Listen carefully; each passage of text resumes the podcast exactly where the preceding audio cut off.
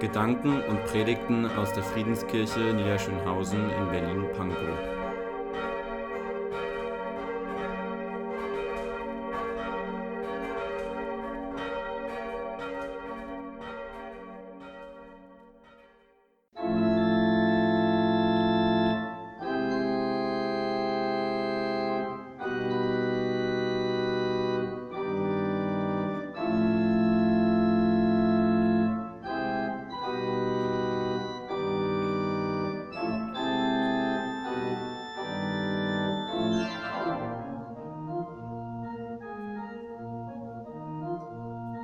Tatort Bibel.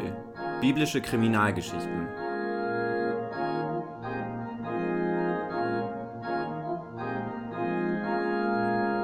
Kriminalgeschichten aus der Bibel.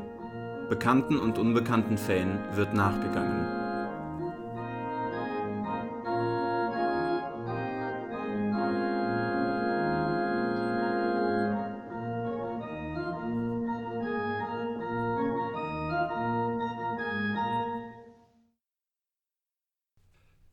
Lynchjustiz, was für ein Wort.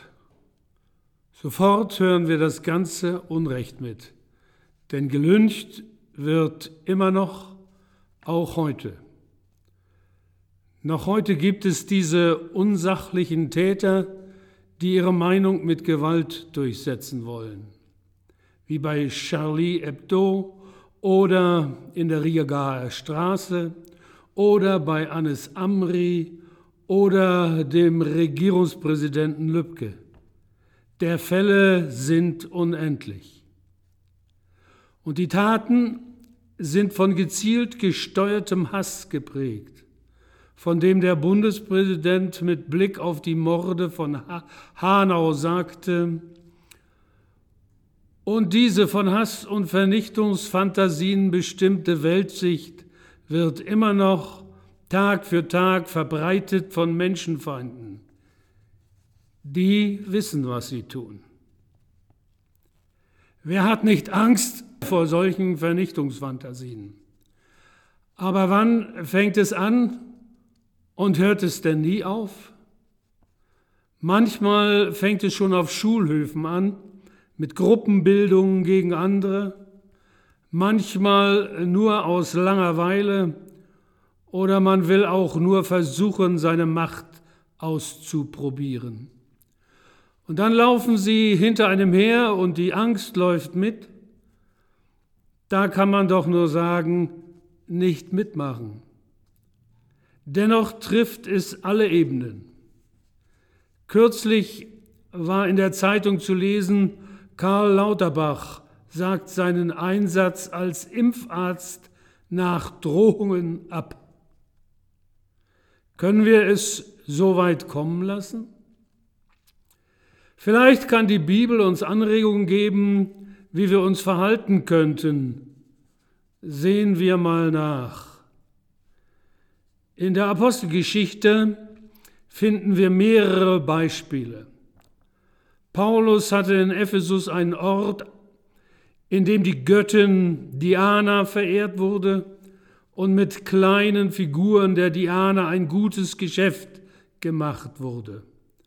Offen und deutlich seine Meinung vertreten und gesagt, was von Händen gemacht ist, das sind keine Götter. Das brachte die Gemüter in Wallung und die Epheser schrien, groß ist die Diana der Epheser. Und die ganze Stadt war voll Getümmel, sie stürmten aber einmütig zum Theater, das man sich im Übrigen heute noch in der Westtürkei ansehen kann, und ergriffen Gaius und Aristarchus aus Mazedonien des Paulus Gefährten. Paulus wollte sich mit ihnen solidarisieren und in Ephesus noch kämpferisch unters Volk gehen und seine Meinung fest bekennen. Aber seine Begleiter aus der Gemeinde ließen es nicht zu. Sie setzten auf Deeskalation. Die erregte Menge wollte ihr Recht und schrie noch zwei Stunden lang. Groß ist die Diana der Epheser. Da trat der kluge Kanzler von Ephesus auf und fand eine Lösung. Er beruhigte das Volk, indem er auf die Größe und das vom Himmel gefallene Bild der Göttin Diana von Ephesus verwies. Also indem er mit Akzeptanz und Achtung die Haltung und den Glauben der Epheser respektierte. Er wollte keine Lynchjustiz. Aber auch die Gemeindeältesten von Ephesus hielten Paulus zurück und ließen es nicht zu und rieten ihm, die Stimmung nicht zur Eskalation zu bringen. Beide Gruppen gaben etwas nach und jeder konnte seine Meinung behalten. Heute klappt das nur selten. Zu viele beharren auf ihrer Meinung und versuchen diese sogar gewaltsam durchzusetzen. Man möchte all diesen Rechthabern und Heißspornen zurufen, schlaf noch mal drüber. Das gilt im Übrigen auch für Schulhöfe und viele andere Auseinandersetzungen. Manchmal ist es nicht unklug, den Platz zu räumen. Das raten die biblischen Geschichten hier auch. Nicht die Situation anheizen. Deine Meinung musst du nicht ändern, wie es auch Paulus nicht tat. Paulus und seine Begleiter gehen an einen anderen Ort. Beispiel 2 aus der Bibel. In Jerusalem klappte es nicht.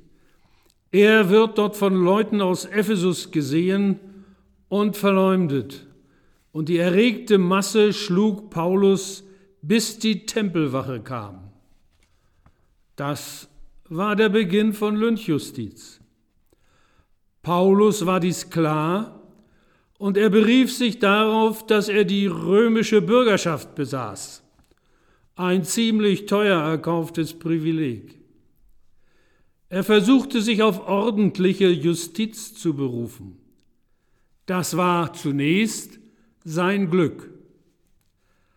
Aber es gab immer noch Leute, die keine Ruhe geben wollten. Sie meinten nur, ihre Meinung darf gelten. Vielfalt der Meinungen war ihnen fremd. 40 Leute verbündeten sich sogar, um Paulus zu töten.